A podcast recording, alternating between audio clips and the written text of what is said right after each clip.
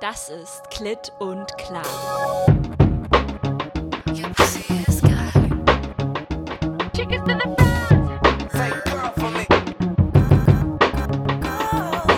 Mit Anne und Noemi. Nimmst du schon auf?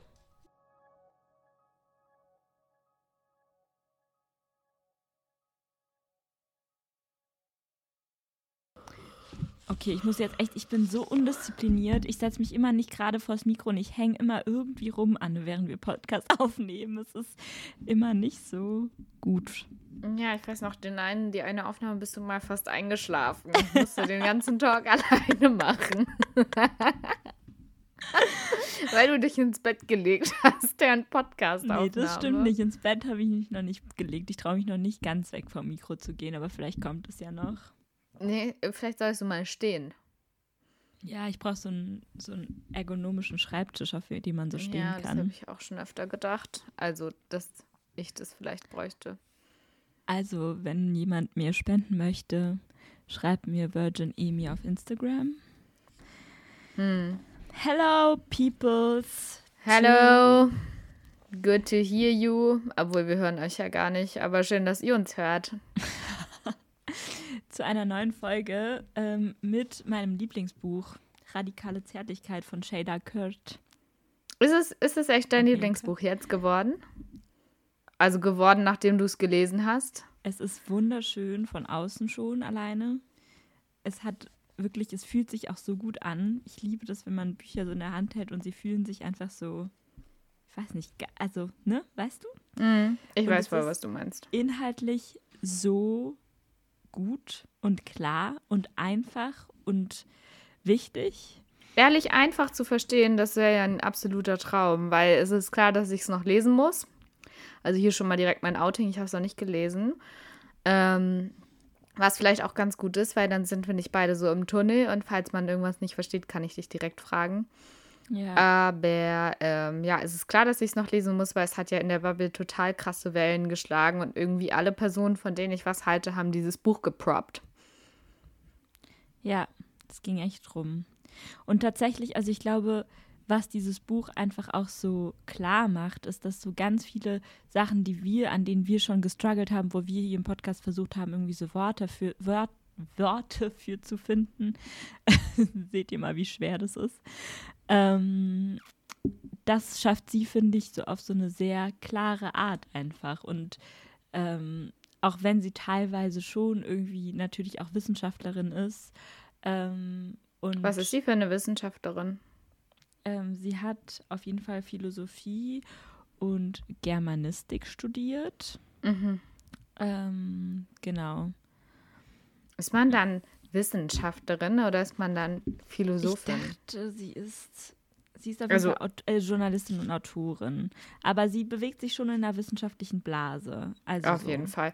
Und nur weil man, also nur weil es nicht Wissenschaft heißt, ist es, also so, ich habe mich nur gerade gefragt, wie der Titel dann ist, aber ist ja auch völlig Wumpe. Jetzt ist mir aber gerade in einem Anschwall von Panik, äh, habe ich mir Sorgen gemacht. Haben wir überhaupt den Titel schon genannt? Ja, radikale, oder? Egal, ich sag's einfach nochmal. Radikale um- Zärtlichkeit. Wir Warum schreiben es einfach auch direkt in den Titel. ja, Liebe politisch ist. Oh Gott, ich lasse dich nicht einen geraden Satz ausreden. Wie heißt das Buch Noemi? Von wem ist es? Ich habe es gerade eben schon sehr gut eingeleitet, glaube ich, aber radikale Zärtlichkeit, warum Liebe politisch ist. Anne, leg dich einfach ins Bett und hör mir zu. Ja. Nein. Ja. Nee, du musst auch ganz viel dazu sagen tatsächlich, weil ich tats auch viele Fragen habe.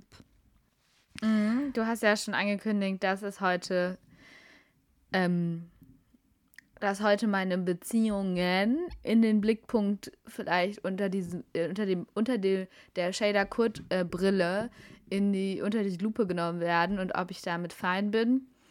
Ich bin gespannt. Ja, ich frage mich halt einfach auch tatsächlich, naja, wie kann man in so einer Welt noch eine Zweierbeziehung führen? nee, also Eine Dreierbeziehung führen? eine Zweierbeziehung, eine, eine Ach so. klassische Zweierbeziehung. Wie kann man die noch führen? Ähm, und mit dem Interesse habe ich mir dieses Buch gekauft. Mhm. Vielleicht auch. Mm, Aber dazu später mehr. Also Shader Kurt schreibt aus einem Unbehagen heraus, sagt sie selber, dass sie ähm, das schon länger mit sich rumträgt und so ein bisschen, also sie schreibt eine Mischung aus, arbeitet sich so ein bisschen an so diesen Philosophien auch ab und Philosophen vor allem auch, den männlichen, ähm, die über Liebe geschrieben haben, Platon, Erich Fromm und also eben so diese westlich geprägten ähm, Schriften, die unsere mhm. Welt geschaffen haben, so ein bisschen, also unsere Realität vielleicht. Ähm, unsere beide auf jeden Fall. Ja, mhm. absolut. Und sie möchte mit dem Buch gar nicht irgendwie wirklich, also sie bietet schon auch irgendwie Wege an oder Lösungen an, aber vor allem will sie erstmal dieses Unbehagen so äußern einfach, ähm, mhm. was sie so empfindet. Und was ja. eben sich so ein bisschen, ähm, also vielleicht so am extremsten geäußert hat, als sich ihre Eltern getrennt haben. Also sie schreibt sehr persönlich auch. Ähm, und ich meine, ich kann da ja voll relaten, weil ich habe äh, so eine ähnliche Heran- oder Sozialisierung gehabt mhm. ähm, mit der Trennung meiner Eltern und diesem Gefühl von, ah, okay, so dieses Bild von zweier Beziehung ist irgendwie so zerbrechlich oder so.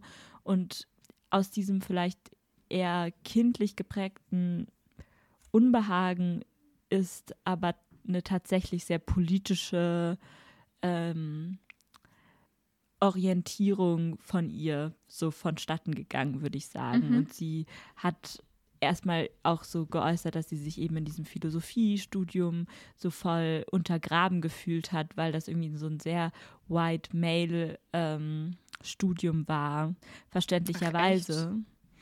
Ach, ich hätte mhm. gar nicht gedacht, dass, also weil gerade so Geisteswissenschaften ja häufig äh, vor allem weiblich geprägt sind. Naja, nicht nur, also erstmal sagt Oder sie. Oder meint sie, auf wen man sich bezieht in der Philosophie? Beides. Also sie sagt ah halt, ah, ja. dass, dass eben diese philosophischen Schriften einfach so eine sehr ähm, eindimensionale Perspektive einfach waren, aber sie das halt damals noch nicht so richtig reflektieren konnte. Und vor allem sagt sie auch was, was ich sehr witzig finde oder sehr was heißt witzig, was ich äh, auf jeden Fall eindrücklich fand, und zwar, dass ähm, sie sich halt gefühlt hat in diesem Studium, das sagt Margrethe Stokowski auch, oder sie zitiert sie sogar in dem Buch, ähm, dass diese ganzen Boys, die da Philosophie studieren, sich schon fühlen, als wären sie von Platon persönlich so ausgewählt mhm. worden, da irgendwie die neuen Philosophen zu sein und sich im ersten Semester gefühlt schon Philosophen zu nennen. Mhm. Und sie, ähm, ah, wow, oh mein Gott, ich habe gerade das Buch aufgeschlagen und es steht das Zitat von Margrethe Stokowski untenrum frei. Und du sagst, du wärst nicht gut genug äh, vorbereitet. Die Jungs um mich herum sprechen mit einer Selbstverständlichkeit von sich als Philosophen, als hätte Platon sie persönlich getauft. Ähm, genau. Mich hat niemand getauft und ich schaffe es im ersten Semester kaum mit den Seminartexten hinterherzukommen kenne ich auch alles hm. aus meiner, meinem Leben. Genau, auf jeden Fall. Shader äußert in dem Buch vor allem ihre Kritik an dem Wort Liebe eigentlich mhm. oder an dieser Mystifizierung von Liebe, mhm. weil sie eben eben dann doch irgendwie sehr wissenschaftlich sich diesen ganzen medial aufgeladenen Bild, Bildern bedient, viele Beispiele hat, aber auch so diese Texte, e egal eben auch gerade schon genannt Platon, Erich Fromm, die halt irgendwie immer von dieser Liebe, die einem passiert und dem man sich ja. nicht entziehen kann, Liebe als Naturgewalt, dass das halt eigentlich einfach so ein Konstrukt ist, was ja eigentlich irgendwie einfach nur auf Missstand hindeutet. Voll. Ich muss gerade um dich ganz kurz, weil ich würde gerne einmal an diese Naturgewalt anschließen. Ich muss gerade an ein Film-Essay denken, was eine Kommilitonin von mir letztes Semester gemacht hat, ähm, wo sie so ganz viele Szenen zusammengeschnitten hat, wo sich Paare im Regen küssen. Und ich finde es witzig, dass du halt gerade den Begriff Naturgewalt verwendest, der man sich quasi nicht entziehen kann, mhm. die vorbestimmt ist und die passiert und die in einer ähm, Gewalt, also in so einer Gewaltigkeit auch passiert. Ähm, und dass sich das so in Filmen oder in anderen Narrativen dann total wiederfindet, dass es dann einfach so, dass hunderte äh, Filmszenen einfach gibt, so die gleiche Geschichte immer und immer wieder in anderer Auffassung erzählt und das dann beginnt zu regnen und es ist aber alles, also du ergibst dich dieser Naturgewalt und küsst jetzt einfach die Person.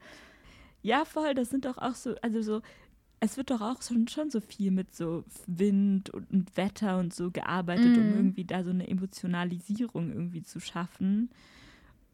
Und aber auch irgendwie eben so diese, diesen außergewöhnlichen Zustand dieser Liebesbekundung beim Küssen oder so. so ja. Ja. Also ich habe so ganz viele Bilder gerade im Kopf. Ich weiß nicht, wie es dir geht. Ja, ich habe gerade vor allem Troy und Gabriella auf dem Golfplatz im ja. Kopf. aber das war ja Chappelle, die, die hat die Rasensprenganlage angemacht. Ja, aber ist ja Jacke wie Hose, oder? Ja, Naturgewalt ist, ist, Naturgewalt. die eins, die wahre Queen ist natürlich Chappelle, die einfach ja, diese Sprenkler, also ja, no matter, also egal, ich liebe sie einfach.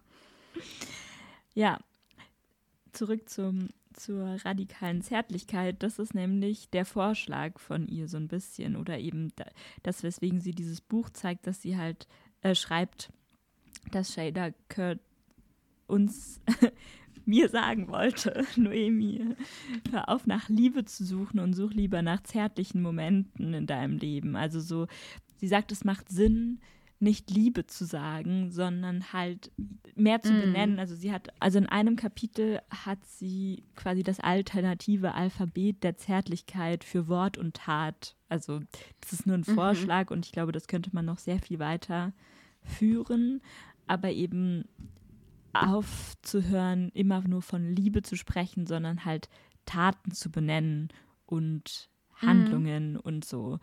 Und vor allem dekonstruiert sie, was davor, also Eva Illus zum Beispiel, äh, die kann ich auch richtig krass empfehlen, die ähm, hat so ganz viel über diese Kapitalisierung der mm. Ehe mm. geschrieben und das halt Ehe eigentlich und dieses dieses Bild, das sich in der Ehe die wahre Liebe erfüllt, mm. ist einfach ganz klar, also das ist ganz klar kapitalistisch konnotiert und sichert ja tatsächlich das Überleben von Menschen, die sich in einer Liebesbeziehung in dieser Ehe am Ende gegenseitig durch die Welt tragen und mm. eine Person, die nicht verheiratet ist, vor allem eine Frau, die nicht verheiratet ist, hat einfach ein gesellschaftlich schlechteres Standing und hatte mhm. früher tatsächlich auch nicht die Möglichkeit oder eine sehr prekäre Möglichkeit nur zu überleben.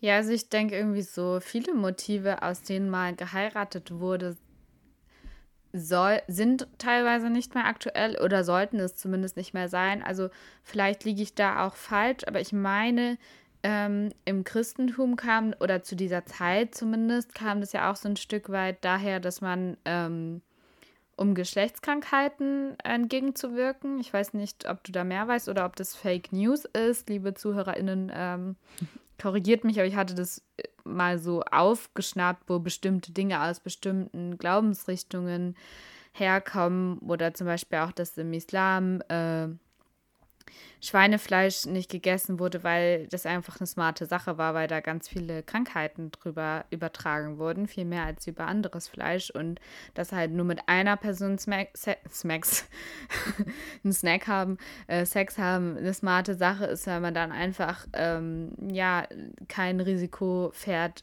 sich Geschlechtskrankheiten einzuheimsen. Und dieses Problem haben wir nicht, wenn man einfach mit Kondom verhütet, wenn man mit vielen Leuten Geschlechtsverkehr hat.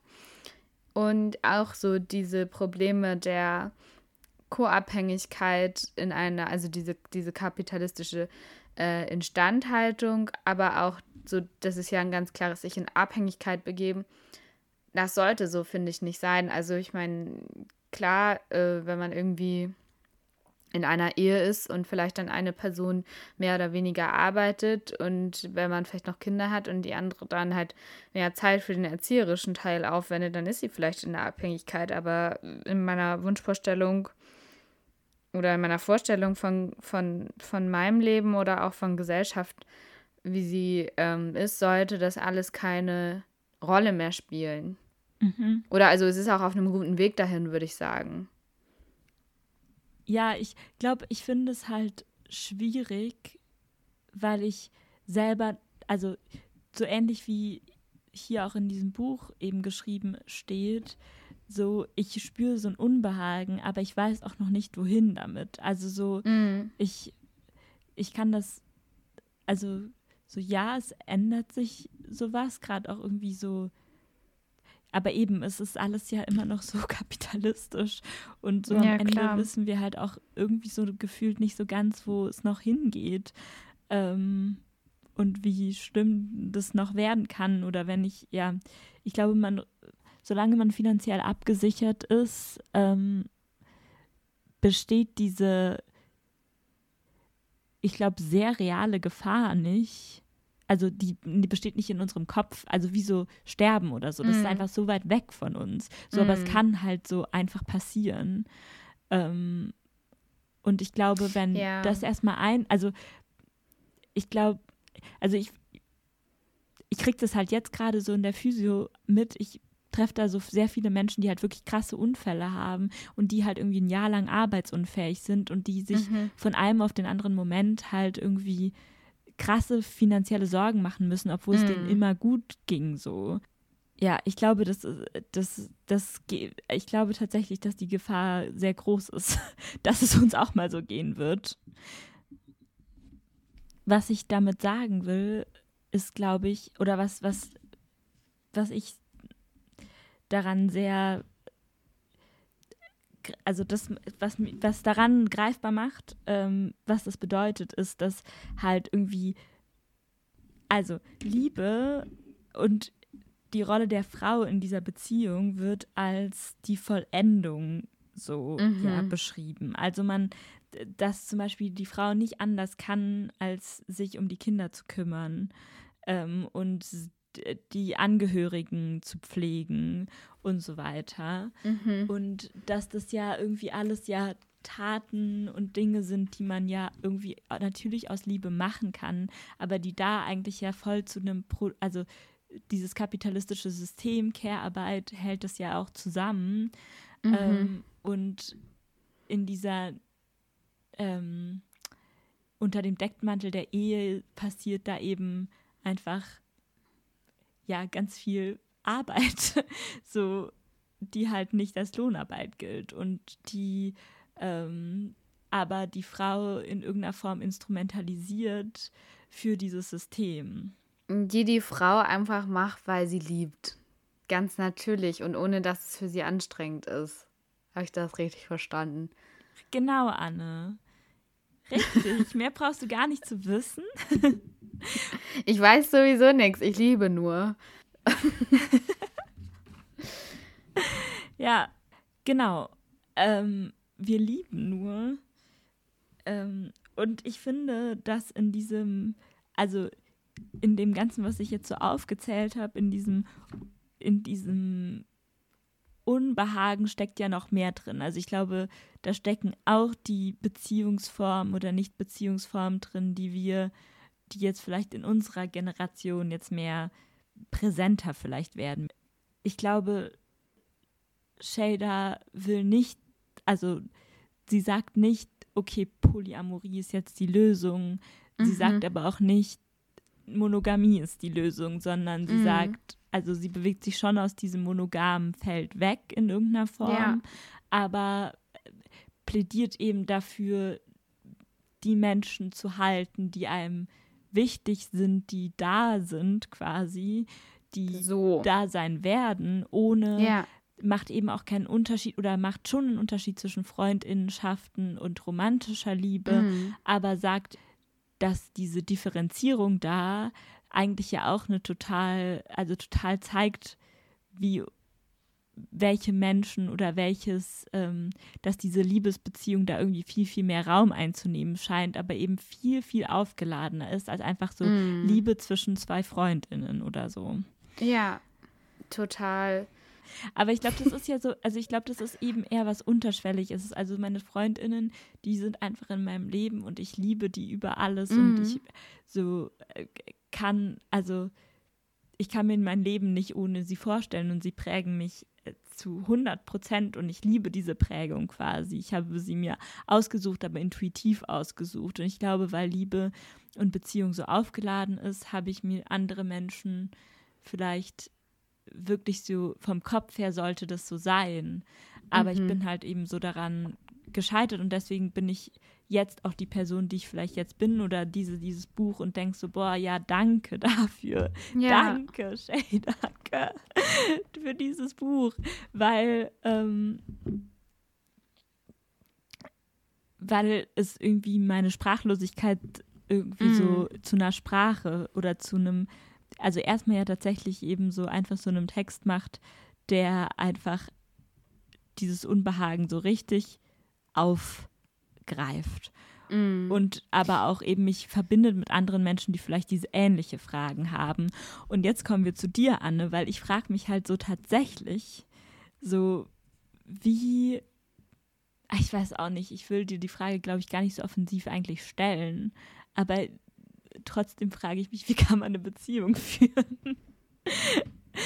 Wahrscheinlich ist deine Sozialisation einfach eine ganz andere. Oder wie mhm. empfindest du das? Also, weil ich meine, es geht ja auch gar nicht darum, sorry, jetzt laber ich dich wieder voll, aber es geht gar nicht darum, ähm, dass du dich ändern musst oder so. Aber ich frage mich, also, oder eigentlich akzeptiert dieses Buch ja auch voll die Realität, die wir haben. Ne? Mhm. Also es geht gar nicht darum, die Leute irgendwie radikal zu ändern, aber es geht darum, eine andere Perspektive dazu einzunehmen und mich interessiert deine Perspektive. Ja. Mhm. Ähm, boah, ich hatte eben irgendwas gedacht, was ich sagen will. Jetzt habe ich deine Eingangsfrage vergessen. Achso, ähm, ja, ich, also ich finde es schwierig, mich selber in Bezug zu Beziehungen einzuschätzen, weil einerseits habe ich dieses Selbstbild, dass ich kein Beziehungsmensch bin. Ähm, was daran damit zum Beispiel zu tun hat, dass ich, glaube ich, also wenn ich, ich bin eigentlich in meinen Gedanken immer meine erste Priorität, tatsächlich. Also ich schaue eigentlich immer, und das habe ich auch schon immer gemacht, ich weiß nicht, wo es herkommt, danach, dass es mir gut geht, dass es dass für mich die Dinge passen. Das habe ich bestimmt in der Vergangenheit auch mal zu doll gemacht oder mich, also bin, habe dabei auch andere Leute übergangen, was nicht gut ist.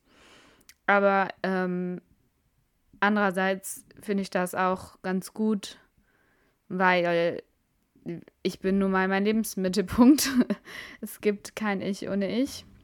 Voll, ich finde, das ist tatsächlich auch, also so klar, also so mir hatte diese Verlagerung mal gut getan, die du gerade beschreibst. Mhm. Ja, das glaube ich auch. Ähm, und ich bin eigentlich auch ein guter Single. Also ich bin keine Single-Person, die sich einsam fühlt oder die das Gefühl hat, sie braucht irgendwas. Und trotzdem, äh, außer Sex tatsächlich, also ich bin ja nicht so gut, ähm, also ich glaube, es ist jetzt auch so ein bisschen steinbockisch wieder mal. äh, Greetings raus an alle Astro-Fans. Aber ich mag halt, also ich mag mich sowieso auch in allgemeinen menschlichen Beziehungen nicht so gerne auf dünnes Eis begeben. Wo ich mag nicht so, ich habe auch so bei dir das Gefühl, wenn wir reden, du lernst ständig neue Leute kennen, bist irgendwie, also auch so auf freundschaftlicher Basis agierst irgendwie kurz mit denen oder ganz viel mit ganz vielen gleichzeitig und es ist gar nicht, also ich glaube, das würde mich überfordern und das, damit fühle ich mich auch nicht wohl irgendwie, wenn ich Leute so kurz erst kenne und so. Also ich bin irgendwie da so eine ganz stabile Person, die irgendwie langfristige Freundschaften und Beziehungen hat, die, und jetzt sage ich was, ähm, was ich nicht unbedingt auf meine aktuelle Beziehung und meine Freundschaften auswirken muss, aber die sich in der Regel auch irgendwann ausdümpeln. Also ich habe keine Freundschaften, also fast keine mein Leben lang, mhm. was ich auch ganz interessant finde, äh, sondern eher so Lebensphasen. So, also einerseits habe ich das Gefühl, ich wäre nicht so ein Beziehungsmensch und andererseits bin ich ja immer in welchen gewesen. Also einfach, ähm, oder also so gefühlt es gab ja immer nur kurze Phasen dazwischen und dann habe ich mich jemand Neuem verpflichtet. Und ähm, ich finde es einfach wichtig, dass es eine Vielzahl an Modellen gibt, die man wählen kann. Polyamor oder ähm, offene Beziehungen oder auch in den Geschlechtern oder äh, mixed, wie auch immer, whatever äh, you like. Ähm, und ich habe noch nie darüber nachgedacht, meine heteronormative, konservative, geschlossene Beziehungsordnung zu ändern, weil ich kein Bedürfnis danach habe. Und ich war bis jetzt halt immer mit ähm, Boys zusammen, die tatsächlich, obwohl ich ja eigentlich schon ein spießiges Leben führe im Prinzip, mit dem ich mich aber total wohlfühle, ähm, noch spießiger sind und die da sogar also nochmal eine Spur krasser sind mit was okay ist und was nicht okay ist. Also ich zum Beispiel finde Flirten inner, also mit anderen Leuten innerhalb der Beziehung voll okay, solange man irgendwie den Partner oder die Partnerin nicht verleugnet oder so. Und da hatte ich mal einen kleinen Disput mit meinem jetzigen Freund drüber, weil das finde er gar nicht okay. Und unsere Einigung ist, mache ich trotzdem, wenn ich das möchte. Also keine Ahnung, das ist halt der Punkt bei, bei mir so, warum. Also ich habe halt klare Prinzipien, von denen ich eigentlich basically nicht abweiche. Was bestimmt nicht so easy ist, aber andererseits weiß ich meistens auch, was ich will. Und ähm, so kann ich gut Beziehungen führen. Mhm. Ich glaube, ich habe halt, also so, es ist halt ganz komisch, weil ich bin halt nicht, also dieses ganze Romantische, das habe ich gar nicht so doll. Also ich gebe mich nicht für Christoph auf und wenn er mich verlassen würde, dann würde mein Leben weitergehen und ich, ich wäre verletzt, weil ich jemanden tollen in meinem Leben verloren hätte, aber ich würde das schaffen, also ich würde nicht am, äh, am, also am Boden zerstört, wie auch immer. Also ich würde nicht mein Leben in Frage stellen. Ich, ähm, würde vielleicht bestimmte Dinge, die wir jetzt haben, in Frage stellen und warum er die nicht mehr möchte. Aber ich würde, es gibt, äh, es gäbe mich, also ich, ich schaffe das und ich habe da gar keine Zweifel dran und ich habe auch, ich brauche ihn in dem Sinne nicht. Aber es, ich, ich finde es schön, dass er in meinem Leben ist. Und ich glaube, also das ist irgendwie so eine komische Ambivalenz bei mir, dass ich halt diese so romantische Liebe ähm, gar nicht so doll fahre, dann aber auch Typen habe, die das irgendwie total haben und da irgendwie, wo dann ich der bunte Vogel neben bin, der letztendlich ja auch nur eine stinklangweilige Beziehung irgendwie führte, aber ähm, wie gesagt, also so, es gab kein Bedürfnis von mir und auch von meinen Partnern. Ähm, sie haben es mir zumindest nie gesagt, aber natürlich spricht man sowas mal an mit offener Beziehung, also nicht niemals nach einem Bedürfnis von, ich, ich hätte das gerne, also habe ich noch nie gemacht, weil ich hätte es einfach nicht gerne. Ähm, sondern eher, weil es irgendwie, weil man mal über so, also weil man einfach viel Zeit miteinander verbringt und dann irgendwann über alle Themen mal gesprochen hat. Und ähm, was natürlich nicht ganz unproblematisch ist oder was ich schon öfter mal so hinterfragt habe, sind diese Besitzansprüche, die man irgendwie oder die ich auch dann so habe, wenn ich sage, ich will keine offene Beziehung. Mhm. Ähm, das hat irgendwie mit mehreren Dingen zu tun. Also erstens glaube ich, also dadurch, dass, was ich eben beschrieben habe, ähm, dass ich mich nicht so gern für neue Leute öffne und auch nicht sexuell oder so, ähm, da eher immer auf Nummer sicher gehe, hätte ich gar nicht so viel von so einer offenen Beziehung. Also einfach so eine rein äh, reine Aufrechnungsfrage, wer hat was davon? Und zweitens, also es ist mir klar, dass das gesellschaftlich konstruiert ist, aber ähm, aufgrund von dieser gesellschaftlichen Konstruktion möchte ich nicht, dass mein Freund was mit jemand anderem hat. Äh, das ist natürlich problematisch, aber dadurch, dass die Boys, mit denen ich bis jetzt zusammen war, ja alle so eine nochmal ein bisschen ähm, ich sag jetzt mal, konservativere Beziehungssicht haben, wollen die das ja auch nicht. Das heißt, die Frage stellt sich einfach nicht. Aber ich bin mir halt grundsätzlich darüber bewusst, dass das ein bisschen problematisch ist, dass ich da so Besitzansprüche hege. Ähm, genau, sehe aber jetzt nicht ein, wenn beide eigentlich keine offenen Beziehungen wollen oder irgendwie äh, so da jetzt irgendein Fass aufzumachen, was überhaupt niemandem etwas bringt.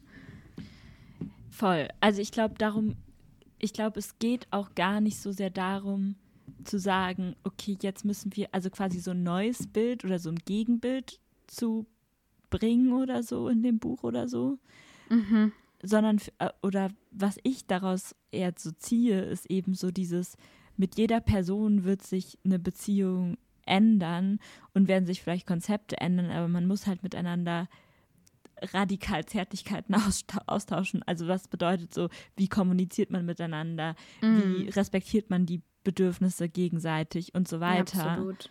Ähm, und auch eben gerade die nichtsprachliche und körperliche Ebene, wie also wie behandelt man sich, wie positioniert man sich zueinander und so weiter. Ähm, und deswegen finde ich es also voll Quatsch, wenn du jetzt das Gefühl hast, so dich da rechtfertigen zu müssen für. Mm, na, aber ich finde das schon sinnvoll, sich da mal zu hinterfragen, weil es ist ja wahr, ne? Wenn mein Freund mich liebt, dann wird er das ja wohl auch tun, wenn er mit anderen Frauen Sex hat. Und jetzt habe ich wieder das große Wort Liebe in die Hand, äh, in, den Ding, in den Mund genommen. Aber so, das sollte ja theoretisch nicht unbedingt was zwischen uns ändern. Und ich habe kein Recht, also ich finde erstmal, ich habe kein Recht, ihm das zu verbieten. Grundsätzlich ist es halt meine Haltung aber wir tun es einfach praktisch, beide, weil wir das irgendwie wollen. Also und, und dieses irgendwie kommt ganz, ganz, ganz, ganz sicher aus diesem Gesellschaftsbild. Und ich sehe aber nicht auch ein, mir da diese Gewalt anzutun, irgendwie mich da rauszudingsen. Aber also wirklich, das wäre, glaube ich, wirklich Gewalt für mich. Gewaltvoll, mich da irgendwas reinzuzwängen, was, was sich gar nicht gut anfühlt. Aber ähm, ich finde es trotzdem wichtig, sich das zu hinterfragen, woher kommt das? Warum will ich, dass mein Partner mir letztendlich, also außer mit mir Sex zu haben, enthaltsam lebt? Und das kommt ganz sicher aus so einem heteronormativen Weltbild. Ja. Eben, und das ist ja auch irgendwie so nochmal die nächste oder die größte, die, eine große Scheiße, dass das, diese Beziehungsbilder ja auch alle immer noch sehr, sehr krass heteronormativ geprägt sind mhm. und mm, Beziehungen, die sich nicht in diesem heteronormativen Kosmos bewegen, auch immer noch aus dieser Perspektive trotzdem betrachtet werden ja. und sich rechtfertigen müssen und so weiter. Also das bedeutet ja für mich auch, dass es so noch mal schwieriger ist, irgendwie als queere Person so überhaupt zu definieren, was Beziehung, also das aus dieser Perspektive auch nur dekonstruieren muss für mich erstmal. Also für mich persönlich jetzt. Also es kann sein, dass da Leute auch einen ganz anderen äh, Zugang zu haben. So, ich habe zu vielen Menschen, würde ich sagen, gerade eine feste Beziehung, eine stabile Beziehung. Und deswegen ähm, ja, ich würde halt, also ich glaube, ich habe, ich bin froh, dass ich gerade keine Beziehung habe, die, wie ich sie früher geführt habe, glaube ich. Da bin ich auch froh. Ja, also ich glaube vor allem, mm, also so, die, ich glaube, dieses medial aufgeladene Bild von Beziehungen das mhm. macht mir zu schaffen. Also ich merke, dass es wie so einen Wunsch in mir gibt, dass das diese Art von Romantik irgendwo erfüllt werden soll oder so. Mhm. Aber ähm, das ist irgendwie, ich beschreibe das voll gerne als so diesen Filmmoment oder so, wenn der Abspann läuft und sie sind irgendwie, sie küssen sich und sind jetzt zusammen mhm. und irgendwie jetzt geht das gemeinsame Leben los. Und ich meine so, es gibt jetzt mittlerweile ja zum Glück genug Filme, die auch die Zeit danach irgendwie beleuchten, mhm. wie also so, die versuchen dieses Hollywood-Klischee aufzubrechen von so Happy End und dann ist die Beziehung super und sie lieben sich bis ans Ende der Welt. Ähm, aber trotzdem ist dieses krass erleichternde, hyper euphorisierende Bild von, ähm, von dem Happy End einfach ähm, in mir das macht trotzdem was mit mir. Also Gabriella mm. und Zack, jetzt Troy natürlich, nicht mhm. Zack. Gabriella und Troy machen was mit mir mm. äh, von High School Musical, in High School Musical und so. Ja, komm, wer das jetzt nicht weiß. der kann auch direkt, der oder die kann auch direkt abschalten. Entschuldigung. Ähm, ja, aber findest du, dass für dich zum Beispiel so ein Loch entstanden ist, als dir diese Illusion so gebrochen wurde, dass das nicht die Realität ist? Also hast, vermisst du dadurch was oder ist es so eine Erleichterung von, ach, ein Glück war ihr scheiße, so Beziehungen zu führen, dass ich da reinpasst?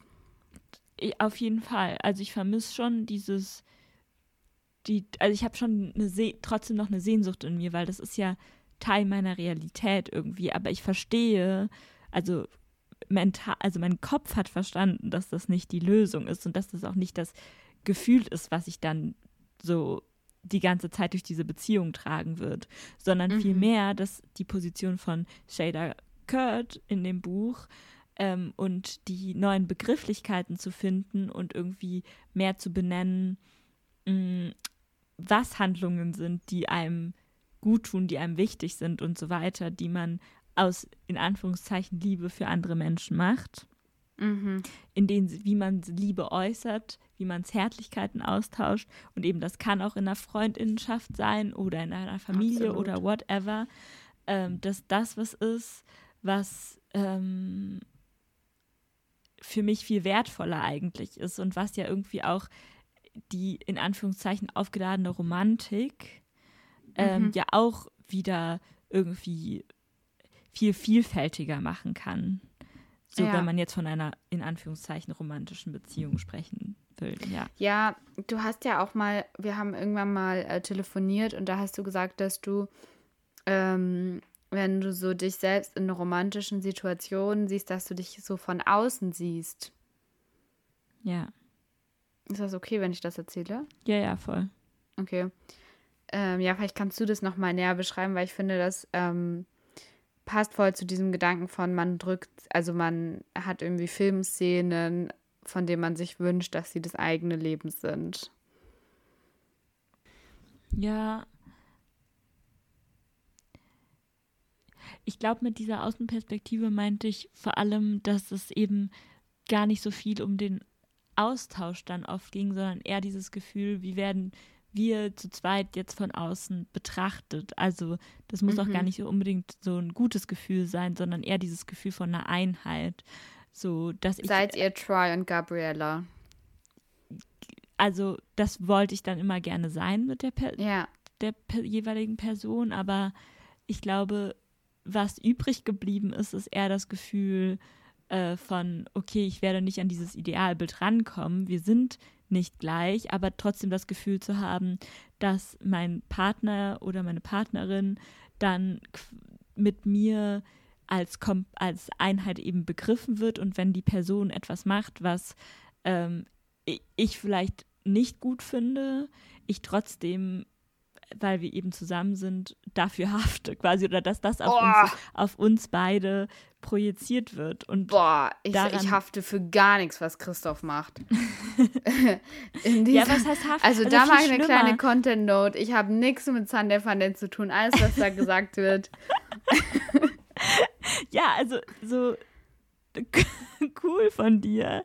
Aber ich habe so echt, nee, wirklich, ich habe auch gerade, als du den Begriff Einheit ähm, benutzt hast, mir kräuseln sich die Fußnägel hoch. Ich weiß auch nicht genau, wie das entstanden ist, dass ich da so eine Abneigung gegen habe.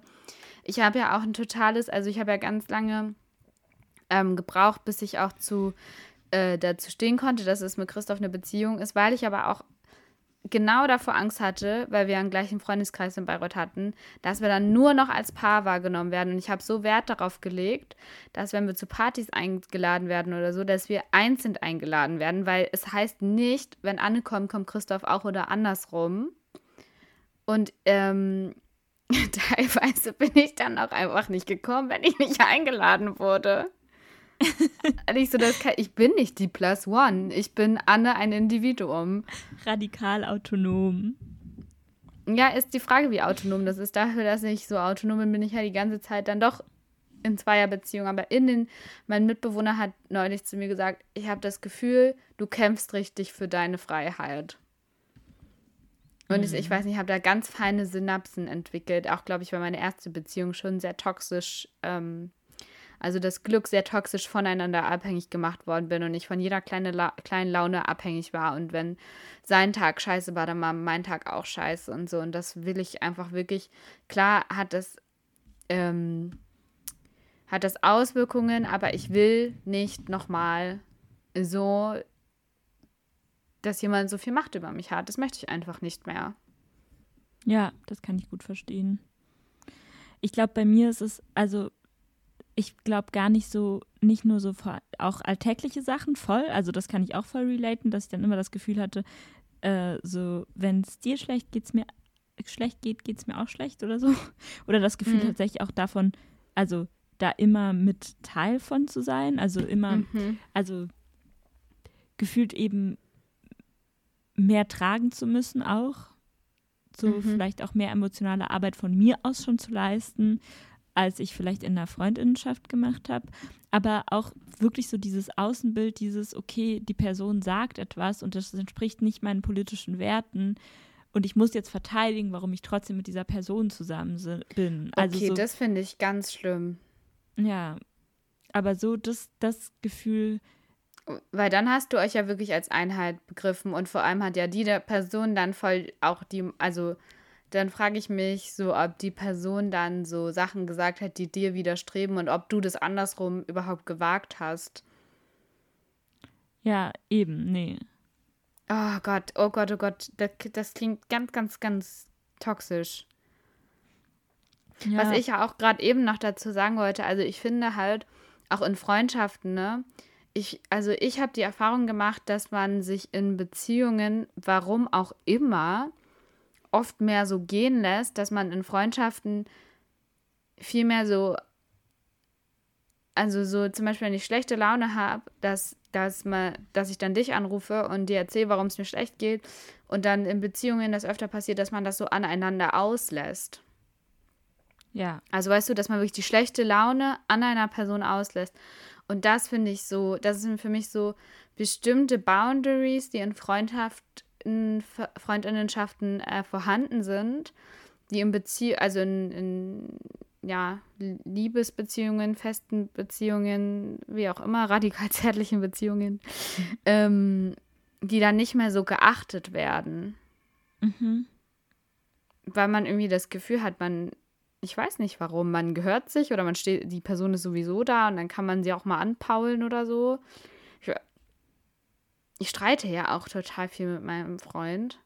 Das mache ich zum Beispiel mit Freundinnen auch nicht, aber da habe ich auch dann nicht so ein Problem, bestimmte Dinge zu akzeptieren, die ich halt einfach auch aus der Masse an Zeit, die man miteinander verbringt, nicht akzeptieren kann auf Dauer.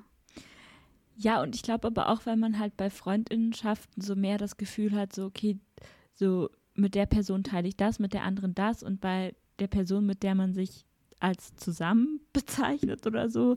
Mit mhm. der teilt man ja dann gefühlt schon irgendwie so mehr ähm, oder also geprägt auf jeden Fall, also so gesellschaftlich geprägt hat man das, also ähm, ist man mehr miteinander verbunden oder so oder ist also gibt es gibt eben eigentlich ja nicht noch eine dritte Person in diesem Ganzen, die vielleicht für andere mhm. Bedürfnisse einstehen könnte. Das heißt, man arbeitet sich ja schon so mehr auch an den eigenen Vorstellungen und Wünschen und Bedürfnissen halt auch ab und gleichzeitig an diesem gesellschaftlichen Bild. Und bei Freundinnenschaften kann man das ja viel leichter so ersetzen auch. Also wenn das eine nicht geht, dann, also so, das ist ja auch das Problem, warum irgendwie Freundinnenschaften, finde ich, teilweise viel zu unterbewertet werden mm. und nicht genug gepflegt und irgendwie so, weil man irgendwie das Gefühl hat, also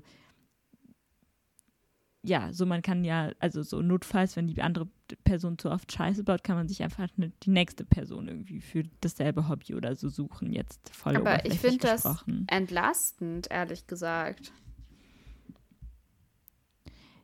Ich finde das total entlastend, weil eben nicht eine Person alle Bedürfnisse ähm, befriedigen muss. Voll. Ich glaube, die Frage so, ist halt also, nur, wie konsumiert man diese Freundschaften, weißt du? Ich frage mich gerade so, wie, also ich kann gerade gar nicht einordnen, dass du gesagt hast, dass Freundinnenschaften zu wenig gepflegt werden. Ähm, kannst du da nochmal genauer darauf eingehen, was du damit meinst? Ich glaube, ich glaub, dass sie jetzt einfach, wenn man sich irgendwie das den Wert, den Freundinnenschaften in unserer Gesellschaft haben, anguckt im Vergleich zu der Liebesbeziehung und der mhm. Ehe, dann haben die einfach einen viel geringeren, so, ja, tatsächlich auch kapitalistischen Ja, das Wert. war ja der erste Teil deines Satzes, dass du gesagt hast, sie sind zu wenig sichtbar, gehe ich konform, aber warum wäre, also, ah, ach so, ich glaube, ich weiß, was du meinst. Meinst du, dass man das so neben der Beziehung dann so schleifen lässt? Nee, nicht um, also auch ja, aber ich glaube auch einfach, dass, dass die einfach nicht so eine große Wichtigkeit haben und deswegen, ich glaube jetzt nicht, dass ich, ich denke jetzt nicht an einzelne Menschen, die ich irgendwie blame jetzt dafür, dass sie das nicht richtig pflegen oder so. Ich meine damit einfach, dass es gesellschaftlich ähm, nicht so ein Interesse daran gibt oder das nicht so aufgeladen ist. Also es gibt Menschen, die machen das mehr, es gibt Menschen, die machen das weniger. Das ist nicht die Frage. Ich glaube, die Frage ist, also oder mein Ding ist, dass es da, dass es nicht ausgeglichen ist. Dass Vielleicht liegt ja genau darin das Potenzial, weil da nicht so viele Erwartungen dann sind, die so aufgebauscht werden. Und vielleicht ist es auch deswegen so viel einfacher, gute Freundschaften als gute Beziehungen einzugehen, wenn man diese ähm, Differenzierung zwischen Freundschaft und Beziehung machen möchte. Aber wenn man jetzt mal so Richtung irgendwie, wir sind älter und wir, keine Ahnung, so also gehen tatsächlich so in Richtung unser Lebens Lebensende, ja. Mhm. Und wie auf, also so, es ist doch super aufgeladen, nicht in einer Beziehung zu sein und irgendwie alleine zu sterben. Und so eine Freundinnenschaft in diesem Ganzen, so klar, dann treffen sich irgendwie die Omis so abends, keine Ahnung, um Karten zu spielen oder so, aber so wirklich, also so denselben Wert, also dieselbe Zeit, die man miteinander verbringt, das so ein ähnliches füreinander Dasein, das ist doch überhaupt nicht, also so ausgeglichen. Ja, also aber das, das will ich ja gar nicht in Frage stellen, aber ich, ich glaube, dass das halt erstmal, wie gesagt, nicht schlecht ist, dass es halt nicht gesellschaftlich so aufgebaut ist. Und zweitens, ich meine, gut, wer ist gerade alt? Also alt sind halt Leute, die dann vielleicht in den 60ern geheiratet haben, als wir sowieso in der absoluten heteronormativen Hölle gelebt haben. Ähm, und ich bin der Überzeugung, dass sich daran ganz, ganz, ganz viel ändern wird. Und es gibt ja schon ganz viele neue Lebensmodelle und auch alten WGs oder mehr Generationenhäuser und so, wo du überhaupt nicht alleine ähm, äh, sterben musst. Und ich, also kann mir das also ich liebe ja WG-Leben sowieso. Ich habe tatsächlich auch schon mal öfter drüber nachgedacht und gerade gestern erst drüber gesprochen, dass ich mir sehr gut vorstellen könnte, dass Granny Anne entweder in so einer alten WG oder in so einem Mehrgenerationenhaushalt mit so ein paar jungen Hüpfern und dann hoffe ich, dass ich nicht so eine ätzende ähm, Klischee-Boomerin bin, die denen dann äh, die 2020er-Position äh, aufdrückt, sondern die dann am, am Puls der Zeit bleiben will und sich freut, dass die jungen äh, Leute mir erzählen, was gerade so abgeht. Und ja. also ich glaube, ähm, ich, also ich verstehe so den Struggle, aber ich, ich glaube, das ist gar nicht schlecht, weil wir haben ja eigentlich am Anfang festgehalten, dass diese ganzen Erwartungen ein Bild schaffen, das nicht erfüllbar ist. Und ich glaube also tatsächlich, diese Bilder habe ich in der fünften, sechsten Klasse mit meinen Freundinnen auch ausgehandelt. Ganz doll hatte ich dieses Bild der besten Freundin, die mir verpflichtet ist, die mi zu mir zu stehen hat. Und wenn ich jemanden hasse, dann muss meine beste Freundin auch hassen. Und wenn nicht, dann haben wir Streit. Und ich hatte so viel Streit in der fünften, sechsten Klasse. Glücklicherweise hat es sich dann in der siebten, achten und bis jetzt anhaltend gelegt. Aber ähm, diese Ansprüche an jemand anderen zu stellen, ihn auch verändern zu wollen oder sie, ähm, finde ich erstmal eher so, ähm, birgt irgendwie Potenzial zum Problem. Ähm, ja, ist auf jeden Fall irgendwie ein total, also so ein Spannungsfeld oder auch, glaube ich, so eine Neudefinition, in der sich sowohl Liebesbeziehungen als auch Freundschaften ähm, befinden. Noemi, ich sehe gerade, wir sind schon ziemlich stark in der Zeit und noch überhaupt nicht fertig. Ich würde vorschlagen, dass wir das Thema sonst äh, nächste Woche nochmal besprechen. Aber vielleicht können uns ja die HörerInnen die uns bis jetzt zugehört haben, bis dahin auch noch ein bisschen Input zusatz, zusätzlich liefern oder auch, wo ihr irgendwie Differenzierung zwischen Freundschaften und Liebesbeziehungen seht, ob ihr Diskriminierungserfahrungen in diesem Kontext habt und ob ihr das Buch gelesen habt und was ihr so draus mitgenommen habt. Äh, das könnten wir dann alles nächste Woche besprechen. Alright.